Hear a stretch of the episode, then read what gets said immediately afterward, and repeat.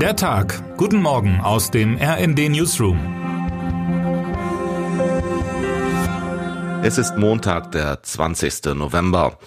Während das israelische Militär die Angriffe im nördlichen Gazastreifen auf Ziele der Terrormiliz Hamas ausweitet, laufen im Hintergrund Verhandlungen über einen möglichen Geiseldeal.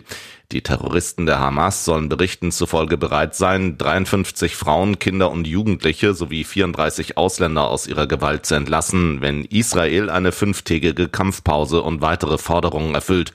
Ob es dazu kommen wird, ist nach wie vor unklar. Doch Katars Ministerpräsident sah gestern einen Deal bereits in greifbarer Nähe. Die Knackpunkte sind jetzt ehrlich gesagt eher praktisch und logistisch, erklärte er nach einem Treffen mit dem EU-Außenbeauftragten Josep Borrell. In den vergangenen Tagen war Borrell unter anderem schon nach Israel und ins Westjordanland gereist, um mit hochrangigen Politikerinnen und Politikern über humanitäre Hilfe und diplomatische Lösung des Krieges zu sprechen. In Jerusalem und Tel Aviv traf er sich mit UN-Vertretern. Sie zeichneten ein düsteres Bild von der Lage im Gazastreifen, sagte Borrell. Frieden ist möglich, die Frage ist nur, wie viele unschuldige Menschen müssen noch sterben, bis wir zu dieser Erkenntnis gelangen. Mit seinem Besuch in Jordanien beendet Borrell heute seine Nahostreise, doch der Krieg bleibt auf der Tagesordnung. Noch für heute Abend hat er erneute Beratungen aller EU-Außenministerinnen und Außenminister über die Lage in Israel und dem Gazastreifen anberaumt, an denen auch ihr Amtskollege aus Saudi-Arabien teilnehmen soll. Nach dramatischen Szenen aus dem größten Krankenhaus des Gazastreifens erreichen uns nun erstmals etwas positivere Nachrichten. Der Rettungsdienst Roter Halbmond konnte die 31 Frühchen aus der umkämpften Schieferklinik in Gaza evakuieren und sie in ein anderes Krankenhaus verlegen. Israel wirft den Hamas-Terroristen vor, im Krankenhaus Waffen zu verstecken und unter den Gebäuden eine Kommandozentrale zu betreiben und greift den Klinikkomplex daher an. Nach Einschätzung des Bonner Völkerrechtlers Matthias Herdegen ist dieses Vorgehen trotz vieler ziviler Opfer juristisch gerechtfertigt. Ein angegriffener Staat dürfe sich prinzipiell auch gegen einen Angreifer zur Wehr setzen, der Zivilisten als Schutzschilde benutze, sagte er im RD-Interview mit meinem Kollegen Matthias Koch. Das Völkerrecht zwingt den Angegriffenen nicht dazu, seine Kampfhandlungen so zu beschränken, dass die Zahl der Opfer beim Angreifer nicht die Zahl der Getöteten im eigenen Land übersteigt, sagte er. Eine solche Schranke würde das Recht auf Selbstverteidigung gerade gegenüber solchen Konfliktparteien aushöhlen, die Opfer unter der eigenen Bevölkerung zum Mittel ihres Kampfes machen. Mehrere Staatsoberhäupter vom afrikanischen Kontinent sind heute zu Besuch in Berlin, um an der Wirtschaftskonferenz Compact with Africa teilzunehmen. Eines der Ziele, China nicht den afrikanischen Kontinent überlassen. Der Staat investiert bereits seit Jahren in vielen Ländern Afrikas und bietet einen attraktiven Absatzmarkt für Produkte. Außerdem stellt in China niemand anstrengende Fragen nach Menschenrechten und Nachhaltigkeit. Doch die Strategie der Chinesen bringt auch Probleme mit sich, wie meine Kollegin Daniela Fates berichtet.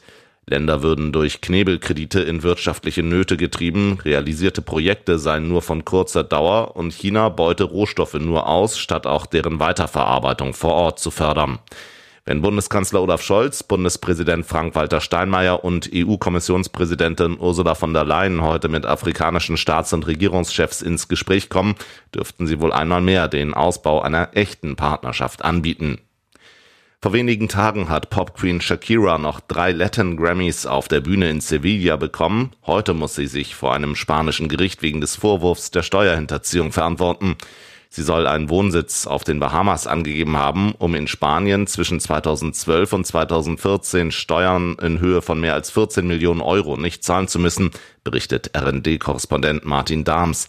Vor Gericht sollen nun mehr als 100 Zeugenaussagen von ihren Friseuren, einem Ex-Freund und den Nachbarn bis hin zu ihrem Zumba-Lehrer, dass sich Shakira meistens in ihrem Anwesen in Spanien und gar nicht auf den Bahamas aufgehalten habe. Die Staatsanwaltschaft von Barcelona fordert eine Haftstrafe von acht Jahren und zwei Monaten sowie eine Geldstrafe in Höhe von 23,8 Millionen Euro. Der Gerichtsprozess dürfte ein gigantisches Medienspektakel werden. Etwa 200 Journalistinnen und Journalisten von 50 Medien haben sich angemeldet. Wohl auch, um diesen öffentlichen Auftritt vor Gericht zu entgehen, könnte es heute noch eine Einigung in letzter Sekunde zwischen Shakiras Anwälten und der Staatsanwaltschaft geben. Wer heute wichtig wird. Im Vorfeld der COP28 Klimakonferenz veröffentlicht die Umweltorganisation der Vereinten Nationen heute ihren jährlichen Bericht zur Emissionslücke. Der Bericht gibt einen Überblick über die Lücke zwischen den global ausgestoßenen CO2-Emissionen und den Verpflichtungen der Länder zur Emissionsreduktion, um eine Erderwärmung auf 1,5 Grad zu begrenzen. Schon jetzt hat sich die Erde allerdings nach Angaben des Weltklimarats IPCC um etwa 1,1 Grad im Vergleich zur vorindustriellen Zeit aufgeheizt. In Deutschland sind es sogar 1,6 Grad. Und damit wünschen wir Ihnen einen guten Start in den Tag. Text Sven Christian Schulz, am Mikrofon Tim Britztrup. Mit rnd.de, der Webseite des Redaktionsnetzwerks Deutschland, halten wir Sie durchgehend auf dem neuesten Stand. Alle Artikel aus diesem Newsletter finden Sie immer auf rnd.de slash der Tag.